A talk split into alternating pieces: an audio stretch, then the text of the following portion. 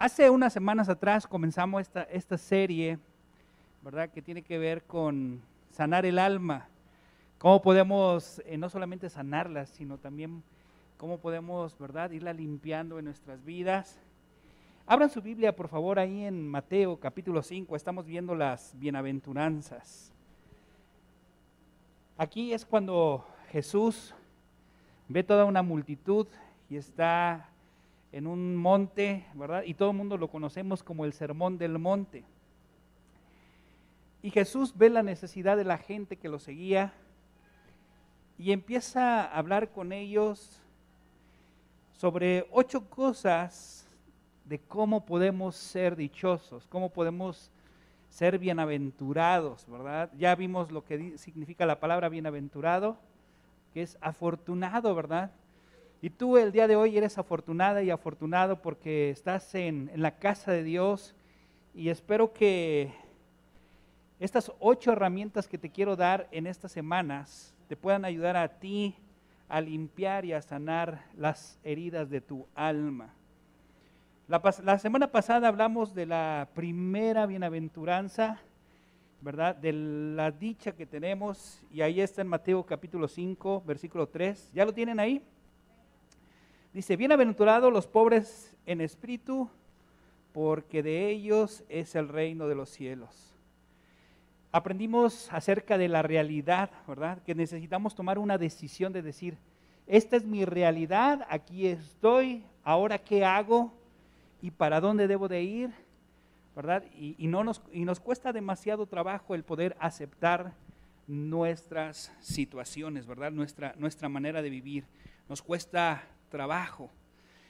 Eh, vimos algunas cosas y la primera de ellas es que tuvimos que aprender a admitir que no somos dioses. Luego la segunda es que admitimos que, pues, y es muy difícil para nosotros los seres humanos admitir que no tenemos el control, admitir que mis faltas y mis fracasos son palpantes en mi vida, ¿verdad? Y que pues si estoy viviendo lo que estoy viviendo y no vivo en una vida victoriosa, ¿verdad? Hay unos que dicen, en victoria, ¿cómo dicen? En bendecido y en victoria, ¿verdad?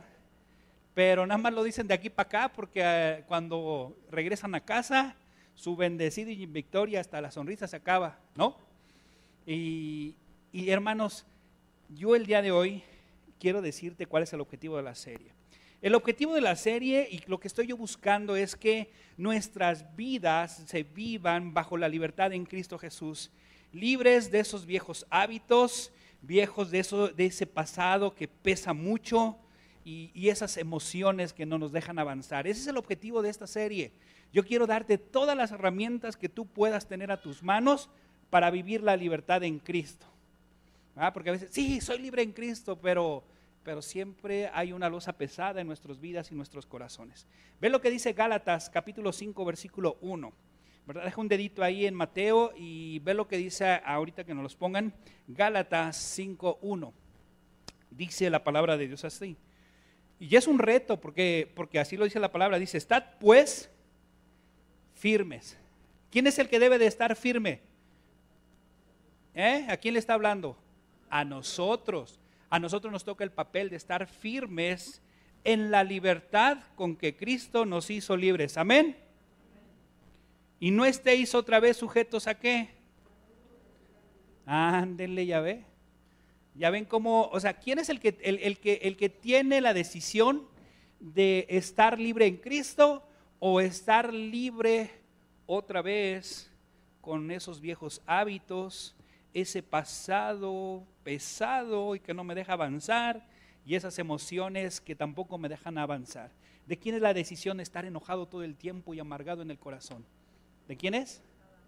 De cada uno de nosotros, ¿verdad? Eso es lo que dice la palabra. Hermanos, si tan solo pusiéramos en práctica lo que vamos a aprender en estas semanas, tú podrías vivir la vida que Dios ha planeado para ti. Sí, si tú pusieras en práctica estas cosas, tú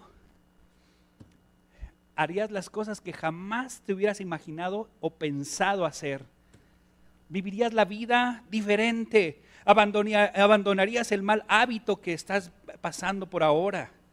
Podrías dejarlo, podrías dejar de ser y de tener ese dolor que se genera por esas constantes heridas del pasado, hermanos, si los pusiéramos en práctica. Si tan solo hicieras caso a la palabra de Dios, no estarías viviendo lo que ahora vives.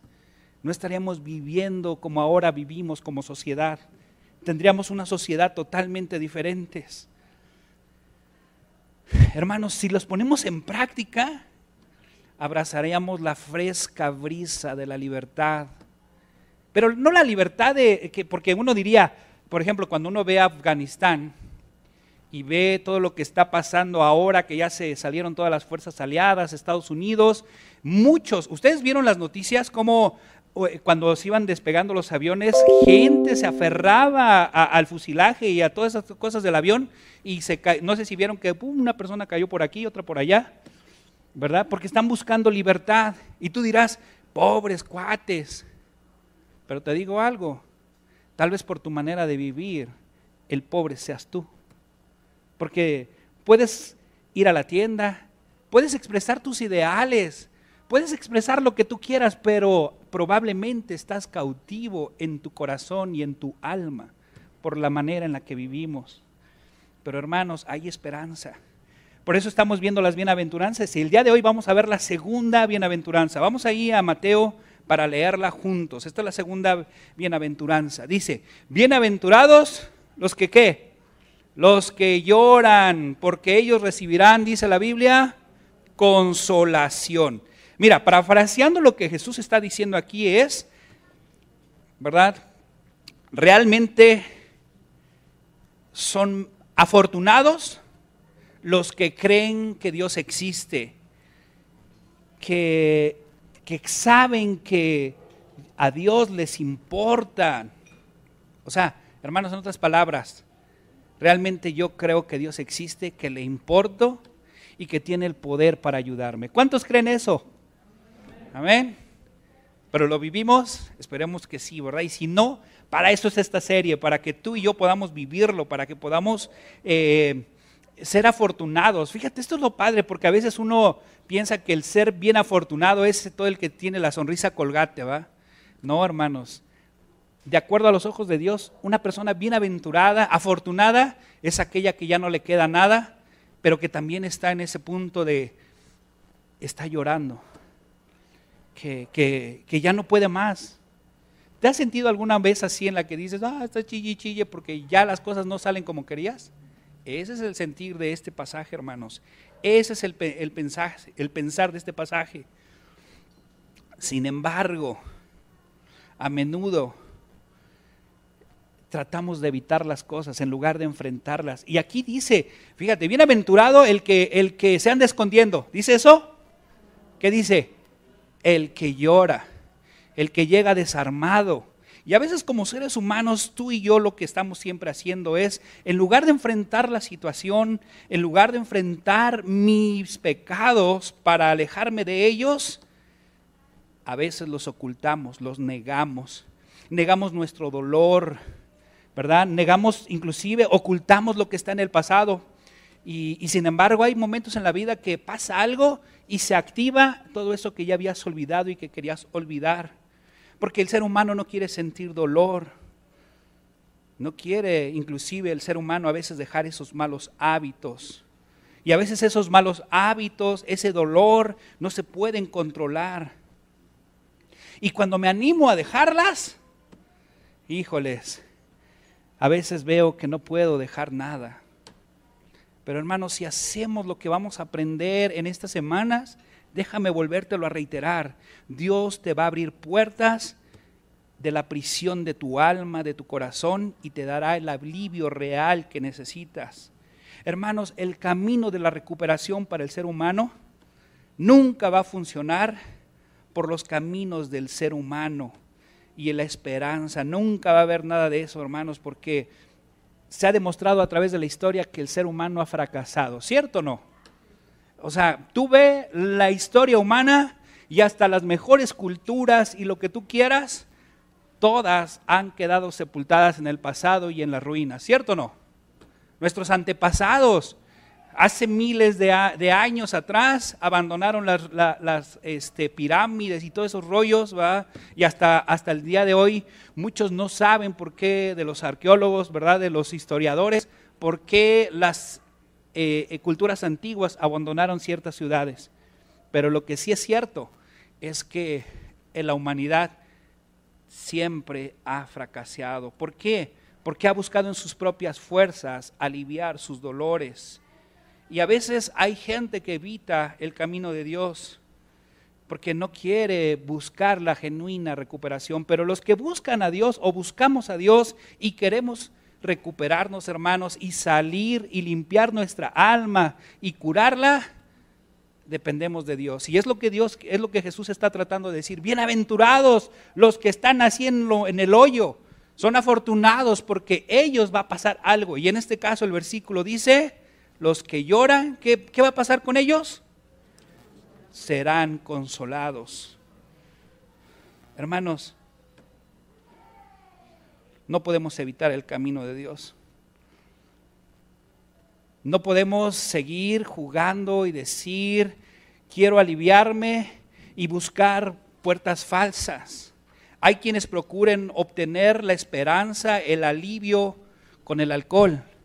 Hay gente que prefiere echarse a sus tequilitas y empezar a, y olvidar y poner las rancheras, las de banda, lo que quieras, y que el mundo ruede y evitar la realidad. Pero al otro día, los que en algún momento tomamos, la realidad y el problema sigue ahí, ¿cierto o no? Sigue ahí. Tal vez hay personas que tratan de olvidar utilizando cualquier tipo de droga y buscan alivio de esa manera. Hay otros que buscan el alivio y la esperanza en los juegos de azar. ¿Verdad? Hay gente que sigue soñando en que me voy a sacar la lotería y cuando me saque la lotería le voy a comprar la casa a mi mamá, le voy a comprar la casa a mi esposa y a mis hijos los voy a meter a las mejores universidades y al Dios le voy a dar un diezmo que para qué te cuento, ¿ah? Pero la realidad es otra. Es, el ser humano siempre busca evitar enfrentar las cosas. Hay muchos que buscan el alivio y la esperanza comprando cosas, ¿verdad?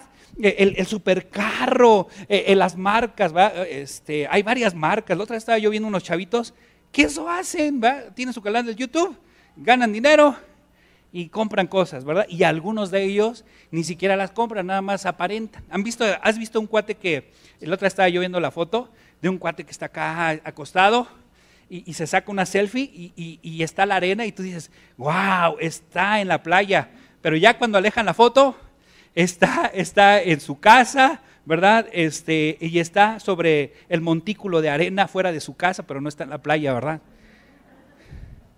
Porque el ser humano a veces quiere aparentar cosas para evitar realmente decir, esta es mi situación. Hay incluso algunos que quieren sentir alivio y esperanza en el sexo la pornografía, las relaciones ilícitas, múltiples relaciones, cometer inmoralidad sexual y cosas semejantes a estas que hacen sus vidas emocionantes, sí, y te da adrenalina, ¿verdad? Pero al final quedas vacío. Y si bien te va, nada más eso. Pero hay gente que termina con enfermedades venéreas y con el corazón desquebrantado, con el corazón deshecho y la mente también, porque no te puede llenar nada de eso. Hay gente que prefiere en el entretenimiento, ¿verdad? Ver eh, la vida emocionante de las telenovelas de, ya ni sé cómo se llama porque no, he visto, ¿ah? o, las series de televisión, y, queremos vivir esa vida y evitamos ver nuestra realidad, ¿verdad? Hay muchos que llegan a casa y dicen, ah, no quiero llegar a casa porque siempre es lo mismo con mis hijos, con mi esposa, y mejor prendo la tele, veo los programas y me olvido de todo. ¿verdad? Hay gente que, hace eso. Hay quienes, creas o no, optan por un autocompadecimiento. Piensan que entre más lágrimas tengan, ¿verdad? Mejor se sentirán. Y, les gusta que las personas les sí, pobrecita, manita, sí, pobrecito, manito, ¿verdad? Y hay gente que nada más se la pasa chille, chille, chille, chille, pero no hace nada para cambiar y busca su alivio en la autocompasión y, que otros le tengan, le tengan compasión. Quieras o no, creas o no, hay algunos que transitan en el camino del enojo. Se sienten mejor con sus vidas haciendo que tú te sientas mal con la tuya. Hay otros que viven, ¿verdad? Comiendo, comiendo, comiendo para quitar toda la ansiedad. Y hay personas que lo hacen. Hay otros que prefieren trabajar, trabajar, trabajar y evitar sus responsabilidades, evitar su realidad. El problema de todas estas cosas, porque hay muchas más que podría yo enumerar, pero el problema de estas cosas, hermanos, es que el ser humano queremos aliviar y queremos, bueno, queremos aliviar el, este, sufrimiento y queremos eh, eh, sentirnos tranquilos de manera rápida, sencilla. ¿Y estas cosas te dan eso, sí o no? Sí, sí te lo dan, porque prende la televisión, te pones a ver el partido de fútbol americano o, fútbol y se te olvida todo, pero la pagas, regresas o vas al trabajo otra vez y china, ahí están las cuentas, ¿no? Este, los problemas con los hijos, la familia, mi problema con el que batallo, ¿verdad? Este, ese es el problema, hermanos. Queremos escapar con cosas momentáneas, pero nadie quiere pagar el precio, nadie quiere vivir el proceso que requiere un cambio. La sanación y la limpieza de un alma lleva tiempo, lleva tiempo y no es fácil. Por eso vamos a ver en estas semanas cómo podemos limpiar nuestra alma, ir va paso a paso. Hay personas que se acercaron conmigo la semana pasada, Marco, estoy batallando en esto y en esto y en esto. Dices, wow, es el primer paso a la recuperación, amén el reconocerlo, el reconocer que yo no puedo.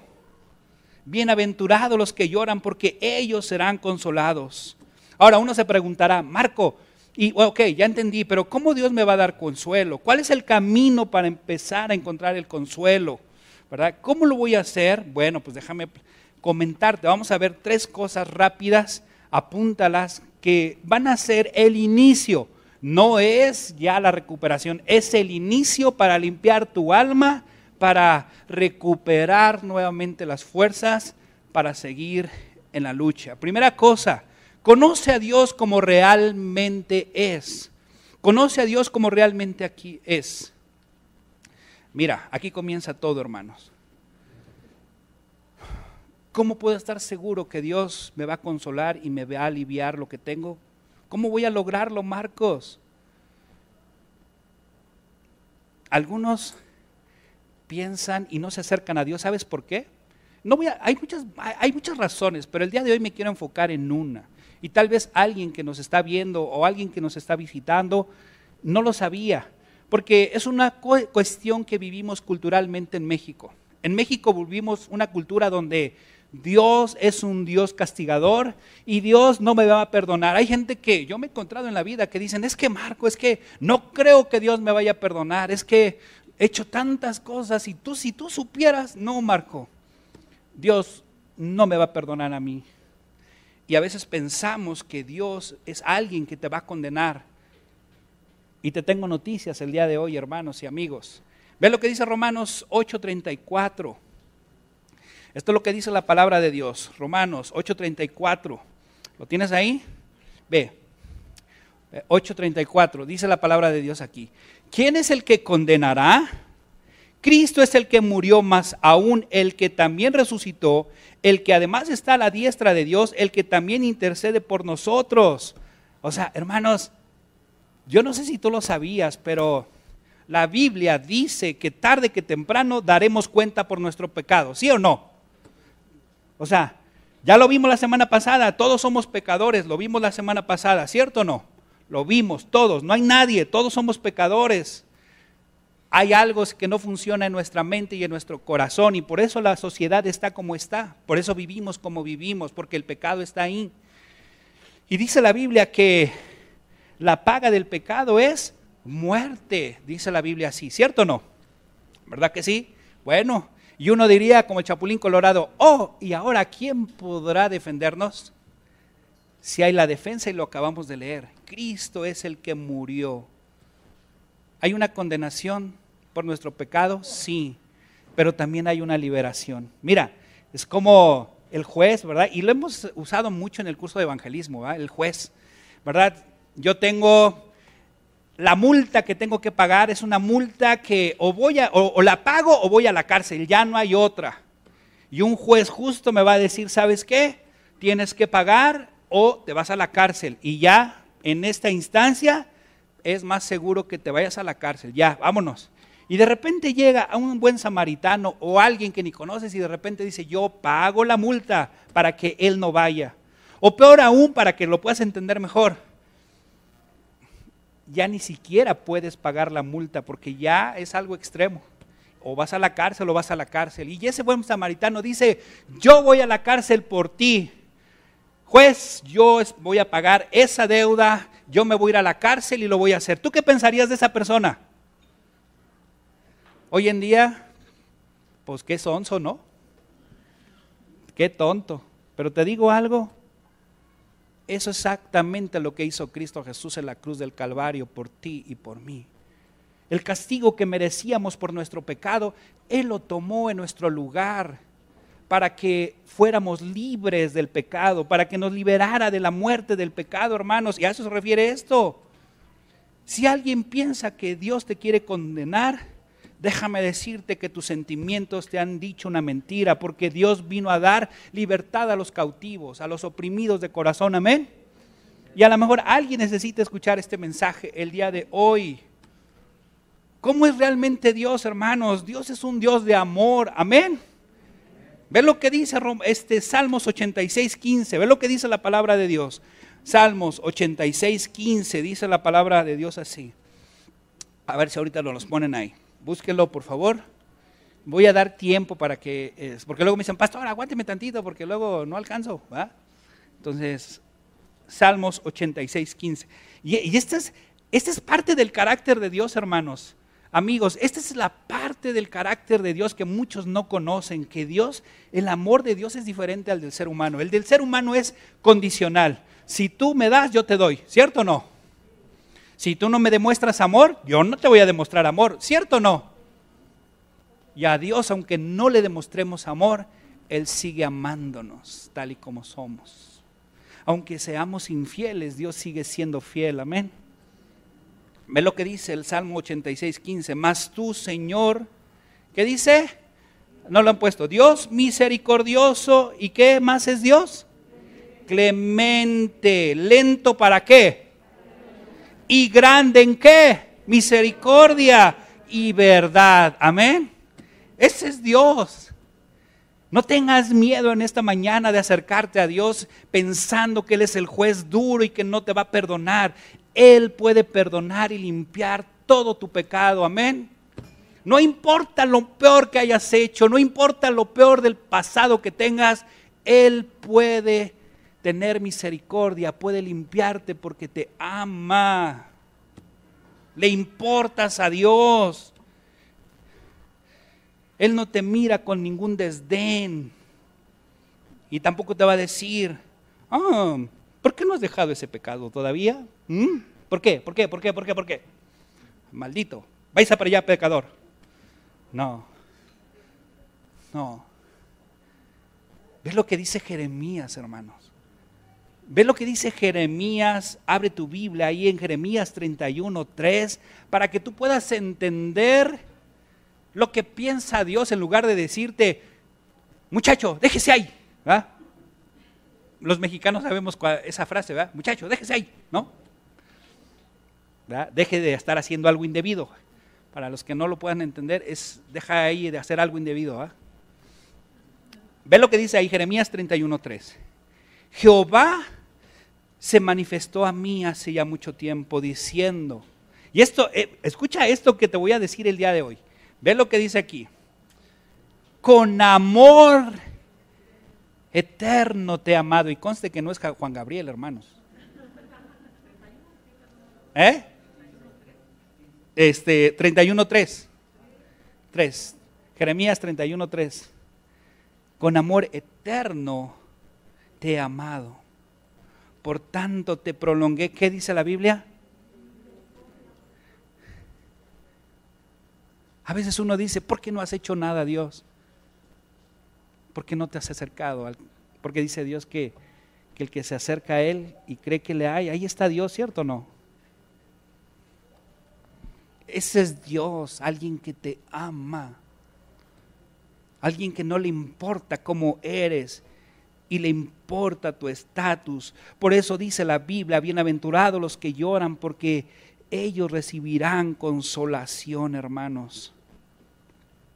Mira, ¿sabes por qué la mayoría de los mexicanos no concibimos a Dios como un Dios de amor y lo concebimos como un Dios con látigo y que, ah, con un rayo donde, maldito pecador y te voy a matar y, y lo concebimos como alguien peor?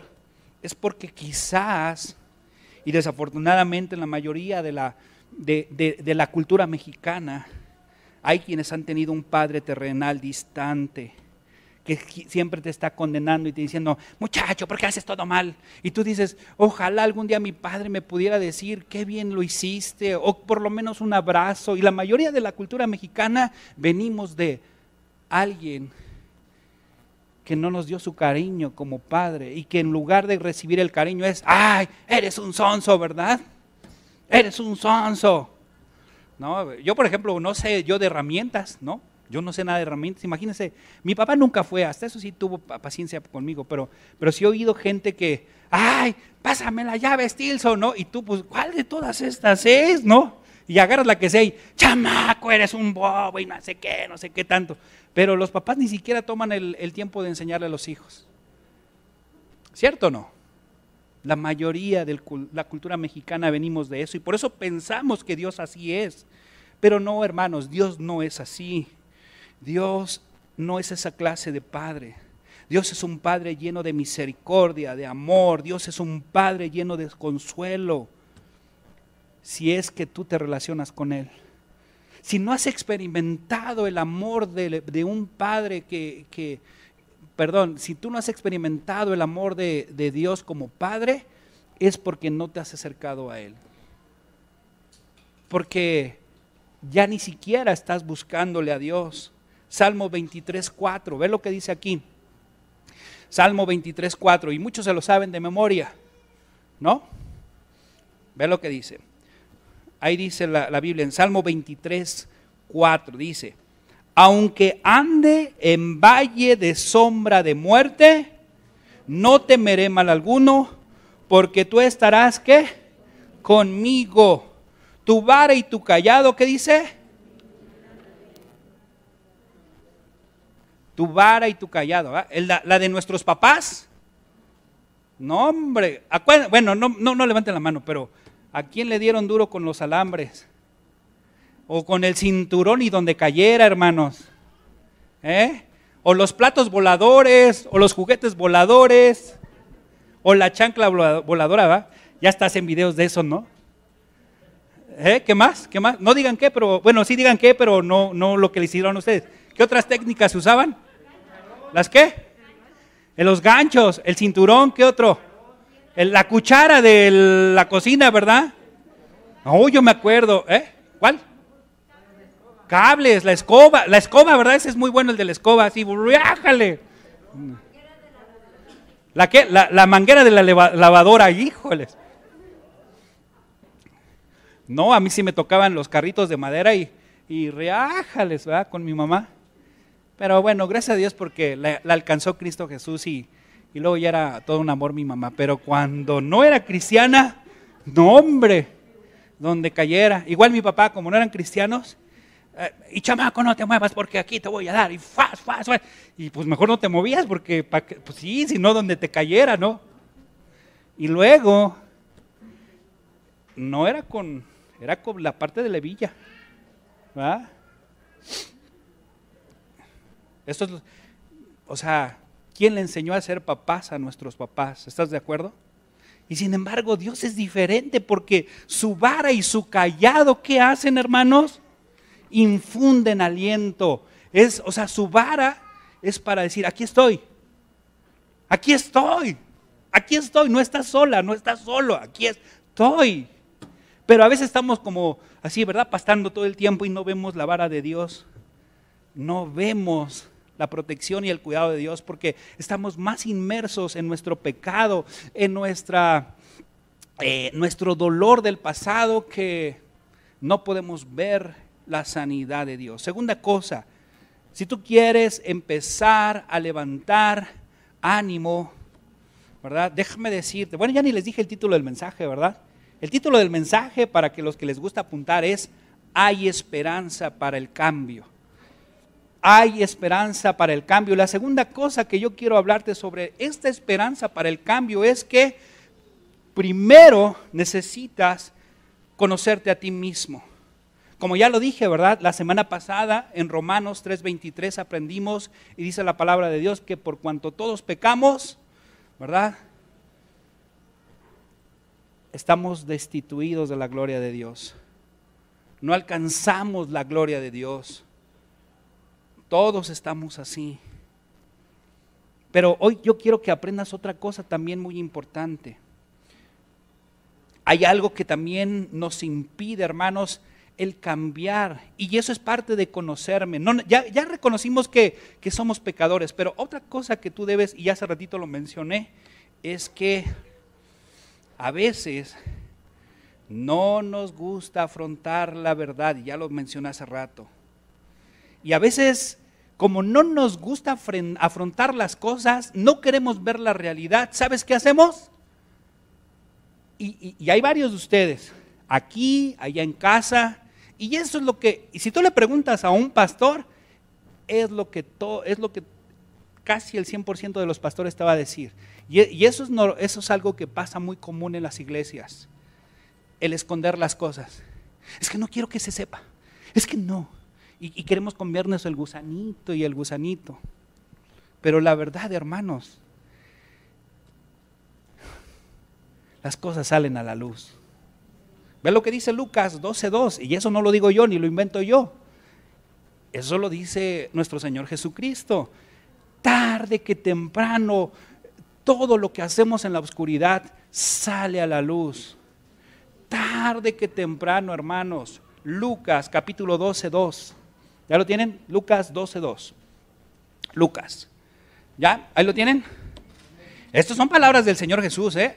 Así es que enójense con Él y no conmigo. ¿Verdad? Pero es una ley, es una reafirmación, es una confirmación, es una verdad bíblica. Dice, nada, dice Lucas 12.2, ¿ya lo tienen? Nada hay encubierto que no haya de ser qué? Revelado, ¿cierto o no? Ni oculto que no haya qué? Hermanos, esto es Jesús. Y algunos dirán, Marco, ¿cómo?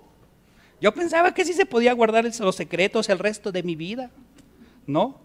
Ocultar mi herida de mi corazón mi complejo, mi hábito, mi mentira. Yo pensé que me iba a morir y que iba a ir al cielo y todo se borraría.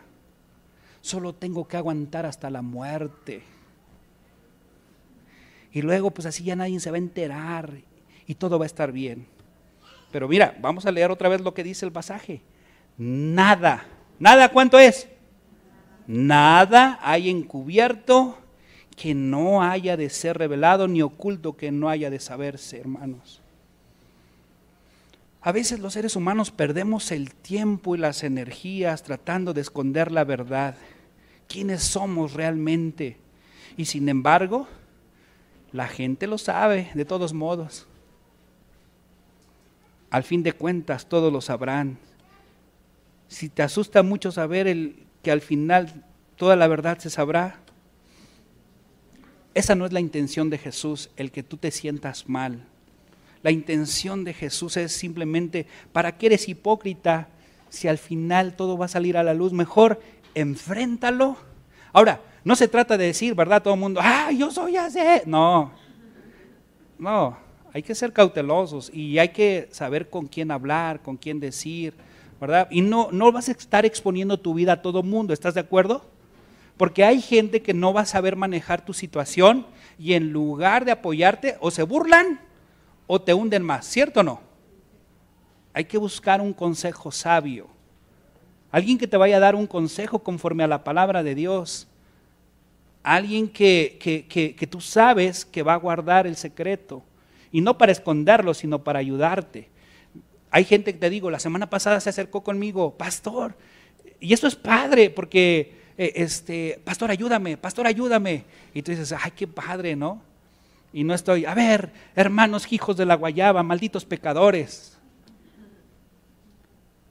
Porque bienaventurados los que lloran, porque ellos necesitan ser consolados. Y para eso existe la iglesia, para consolar a los hermanos heridos en el alma. Para eso existimos. Y no para, ay, ¿ya viste a la hermana? ¿Ya viste al hermano? Ay, malditos pecadores, ¿verdad? A veces señalamos y se nos olvida que, ¿cómo dicen? ¿Cuántos dicen? ¿Tres se te, te, ven? ¿O cómo? ¿Cómo? Bueno, eso, ¿no? Bueno, eso, ¿no? Tú apuntas y, y los otros te, te regresan. Bueno, lo que sea. Como diría el chavo, no, el, el chapulín, la idea es esa. Bueno, te señalan, ¿no?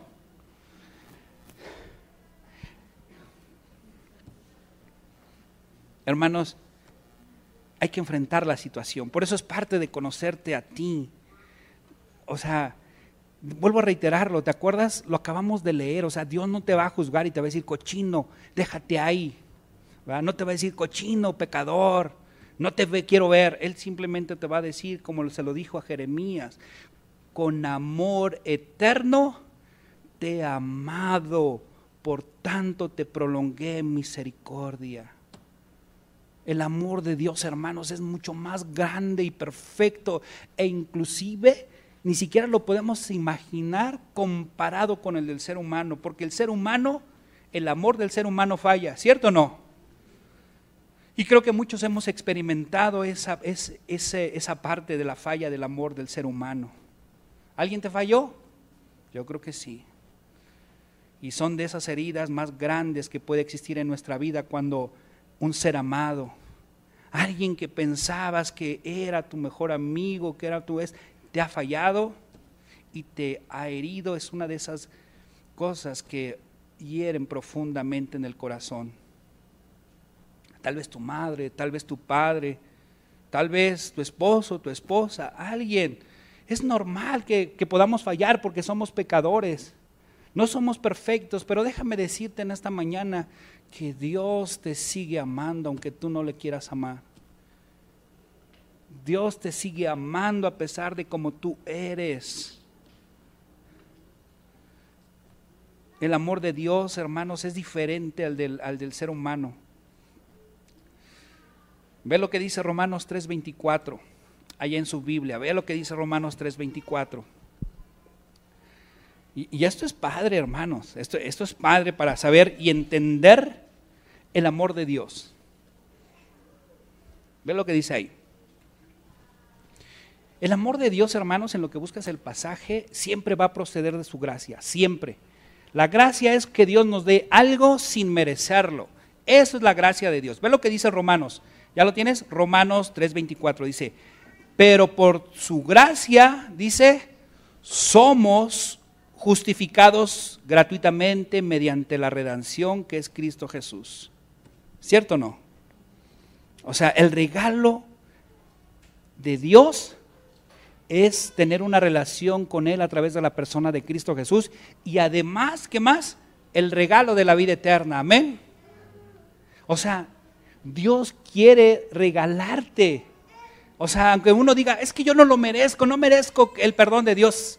Aunque no lo merezcas, Dios te quiere dar el regalo de la vida eterna y que puedas acercarte a Dios por medio de la persona de Cristo Jesús. Porque por eso murió, por eso te justificó de manera gratuita. Lo único que costó fue la vida de Cristo Jesús en la cruz del Calvario para que tú puedas acercarte nuevamente a Dios. Amén. Tercera cosa, Dios tiene el poder para cambiarte. Y con esto quiero cerrar. Dios tiene el poder para cambiarte. Y tal vez en esta mañana algunos me dirán, porque yo me encontré en esa misma situación. Ay, Marco, ¿quién te dijo que puede cambiar mi vida? Lo he intentado miles de veces, he orado miles de veces, he intentado subir la montaña una y otra vez, pero siempre termino en el mismo lugar, marcó. Ya no puedo seguir adelante, me he decepcionado. Es más, hasta pienso que Dios me ha decepcionado porque no veo cambios en mi vida. Ya no voy a intentar una vez más escalar esta montaña porque, porque no veo para dónde. ¿Por qué debería de hacerlo, Marco? ¿Por qué debería yo intentarlo una vez más? ¿De dónde saco yo el poder para cambiar? Porque cada semana, cada día, pierdo nuevamente con ese mal hábito. Siempre, cada semana, vuelvo otra vez con eso que tengo en mi mente, en mi corazón, esa amargura, esa tristeza en mi alma y no puedo seguir. Y ya me cansé y, y cada vez que lo intento fallo. Isaías 40. Acompáñame Isaías 40 y, y te prometo que ya es el último pasaje que vamos a leer. Fíjate lo que dice aquí en el primer versículo. Isaías 40 dice, el, versículo 1 dice, y, así empieza el versículo. No lo vamos a leer todo el capítulo, pero sí quiero que ustedes vean lo importante de esto en el capítulo. Ahí dice en el capítulo 1, dice, consolaos. Y luego vuelve a decir que otra vez, consolaos pueblo mío, dice qué? El Dios de fulanito. ¿Qué dice? Vuestro Dios. Vuestro Dios. Eso es lo que dice ahí. ¿Vamos bien hasta ahí? ¿Sí? Ahora, ve al final del capítulo.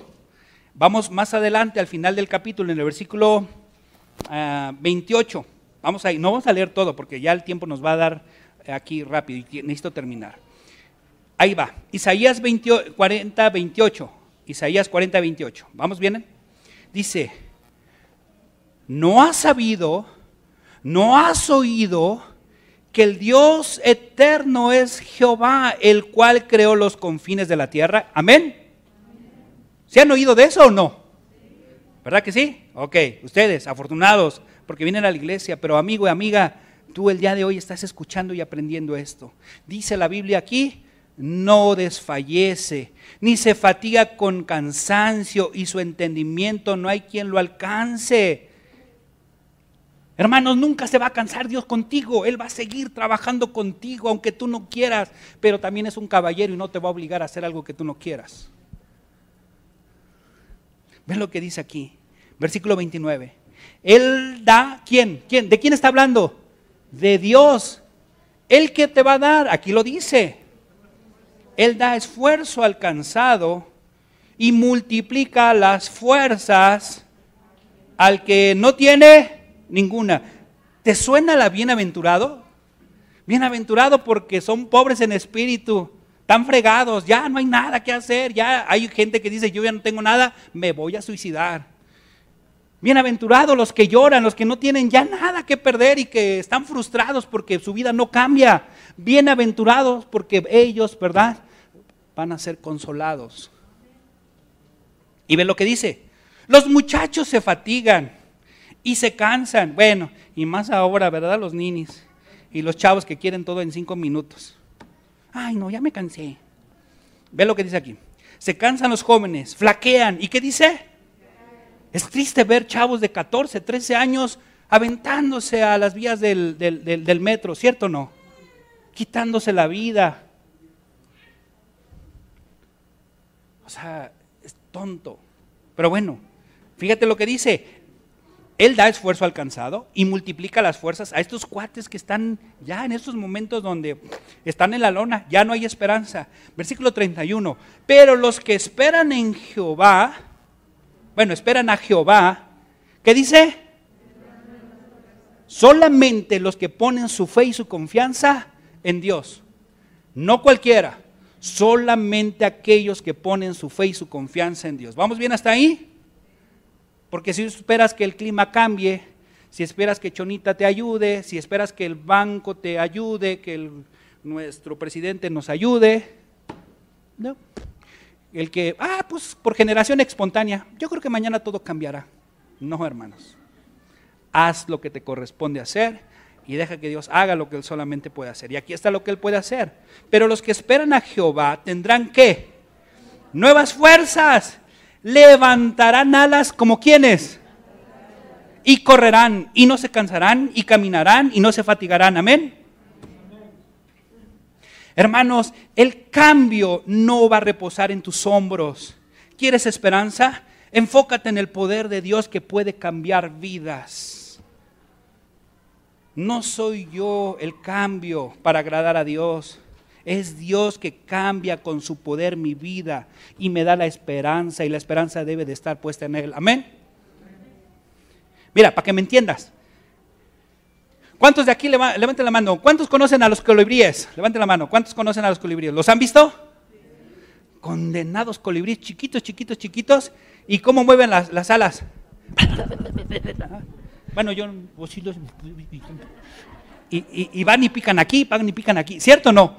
Y hasta cuando están en cámara lenta, ¿sí los has visto cuando los ponen en cámara lenta en los documentales? Aún así mueven las alas rápido. Y hasta tienen que poner una, ¿cómo le llaman? Flash cámara, no sé qué, para que conoce qué cuántos cuadros y no sé qué, para que se vea que le hace así. ¿Sí lo han visto? Bueno. A veces nuestras vidas son como el colibrí, hermanos. A veces nosotros hacemos lo que hace el colibrí. Va, ¿verdad? Vamos tan rápido, revoloteamos y vamos, picamos, picamos, picamos, revoloteamos, revoloteamos y terminamos todos cansados porque somos ajonjolín de todos los moles, pero nada nos sale bien. ¿Te ha pasado eso? Y más los que vivimos en la Ciudad de México y Estado de México. El tiempo no nos alcanza. ¿Has ido alguna vez algún otro estado de la, de la República Mexicana donde parece que el tiempo va así? Y tú, muévase, muévase, más rápido, rápido. ¿No? Y los del Oxxo, lo que sea, así de, ay, a ver, ¿a qué hora? A ver, ¿a qué hora? ¿Verdad? A veces somos como los colibríes, hermanos. A veces así somos. Y, te digo algo, tú y yo no nacimos para ser colibríes. Dios nos considera, porque aquí lo dice, ve, ve, o sea, ve a leer lo que dice aquí. Pero los que esperan en Jehová tendrán nuevas fuerzas, levantarán alas como los colibríes. ¿Qué dice? Levantarán las alas como quién? Las águilas, ¿tú sabías que pueden volar hasta 3.000 metros de altura? ¿Y el tamaño de las alas de las águilas de qué son? Igual que las del colibrí. ¿Tú cuándo vas a ver en la vida un colibrí volando 3.000 metros de altura? ¿Eh? Jamás. Todo va a ser aquí abajito, ¿no? Un guajolote. ¿Va a volar igual que el colibrí? El, guajolote lo único que va a hacer es... Va a estar... ¿Cierto o no? Va a estar así. Un águila, hermanos. Tres mil metros de altura. ¿Y sabes qué hace el águila? La otra vez yo estaba viendo documentales sobre las águilas y, cómo liberan a una que estaba en cautiverio y empieza a abrir sus alas. Y de repente siente la corriente de aire y, mueve, no sé cómo le hace, pero como que primero le hace hacia arriba y luego como que abajo y, y hace así y se empieza a elevar, se va, se va, se va, se va, hasta que ya la dejan y ya no se ve hasta arriba. Las águilas no todo el tiempo están como el colibrí. Ahí está, ya listo. O sea, el águila, hermano, simplemente despliega sus alas, planea y vuela. ¿Cómo lo hace el águila? El águila puede hacerlo porque Dios diseñó sus alas para aprovechar las corrientes de aire. Por eso les permite alcanzar esa altura, hermanos. Y esa es una verdad para ti. Dios ha diseñado tu alma para elevarte con la corriente de su amor. Si tan solo pudieras entender en esta mañana cuánto te ama. Que tú no naciste para ser guajolote, tampoco para volar como un colibrí. Si tan solo pudieras entender en esta mañana cuánto te ama y quiere que vueles como un águila, porque Él sabe qué tan cansada y cansado estás. Entenderías el poder de su amor transformador, hermanos. Esa es una verdad. Tú naciste para ser águila y no guajolote, pero no puedes lograrlo solo. Dios te diseñó para no sufrir, pero nos gusta sufrir. Es cuestión de que tú quieras y que incluyas a Dios y que entiendas que Dios no te creó para vivir en la miseria de tus emociones, de tus hábitos y de lo que estás viviendo. Filipenses 2.13, si tú no puedes, hermanos, si tú no puedes cambiar tu vida, necesitas recurrir a Dios. Filipenses 12:13 dice, porque Dios es el que en vosotros produce así el querer como el hacer por su buena voluntad. Así es como Dios obra en ti y te da la fuerza. Él te, dará el deseo. Filipenses 12:13. Él te va a dar el, 2.13, ¿qué dije? Ah, bueno, por eso, ahí está, ya ven. Por eso lean. ¿Qué tal si me equivoco y les digo una herejía? O sea, ¿verdad? Lo hago a propósito. Filipenses 2.13. Vean, porque Dios es el que en vosotros produce así el querer como el hacer por su buena voluntad. Venlo, aquí está, hermanos. Dios va a obrar en ti y Él te va a dar la fuerza. Él te va a dar el deseo. Aunque tú sientas que no quieres cambiar, sabes que debes hacerlo, pero no quieres, simplemente dile a Dios, Señor, dame tu voluntad. Él está dispuesto a darte esa voluntad y darte el poder para cambiar. Si no tienes energía para cambiar, no tienes esperanza para cambiar y no puedes escalar esa montaña del día de hoy, Dios te dará el poder para hacerlo. Y Él te puede dar y abrir las puertas de la cárcel, de la prisión de tu alma, y Él podrá limpiarla si tú le dejas que Él te ayude y trabajas con Él y dices, Señor, yo no puedo, yo no quiero, ayúdame, levántame una vez más. Y créeme lo que, y ya lo leímos, Isaías, Él te va a dar fuerzas, va a renovarte. Vamos a orar. Bendito Padre Celestial, gracias por tu palabra, gracias Señor por, por lo que traemos el día de hoy en tu, en tu palabra. Señor, el día de hoy quiero poner en tus manos nuestras vidas. Pónganse de pie, hermanos, pónganse de pie. Así con los ojos cerrados, pónganse de pie y quiero hacerles una invitación. Quiero hacerte una invitación para hacer una oración breve de esperanza.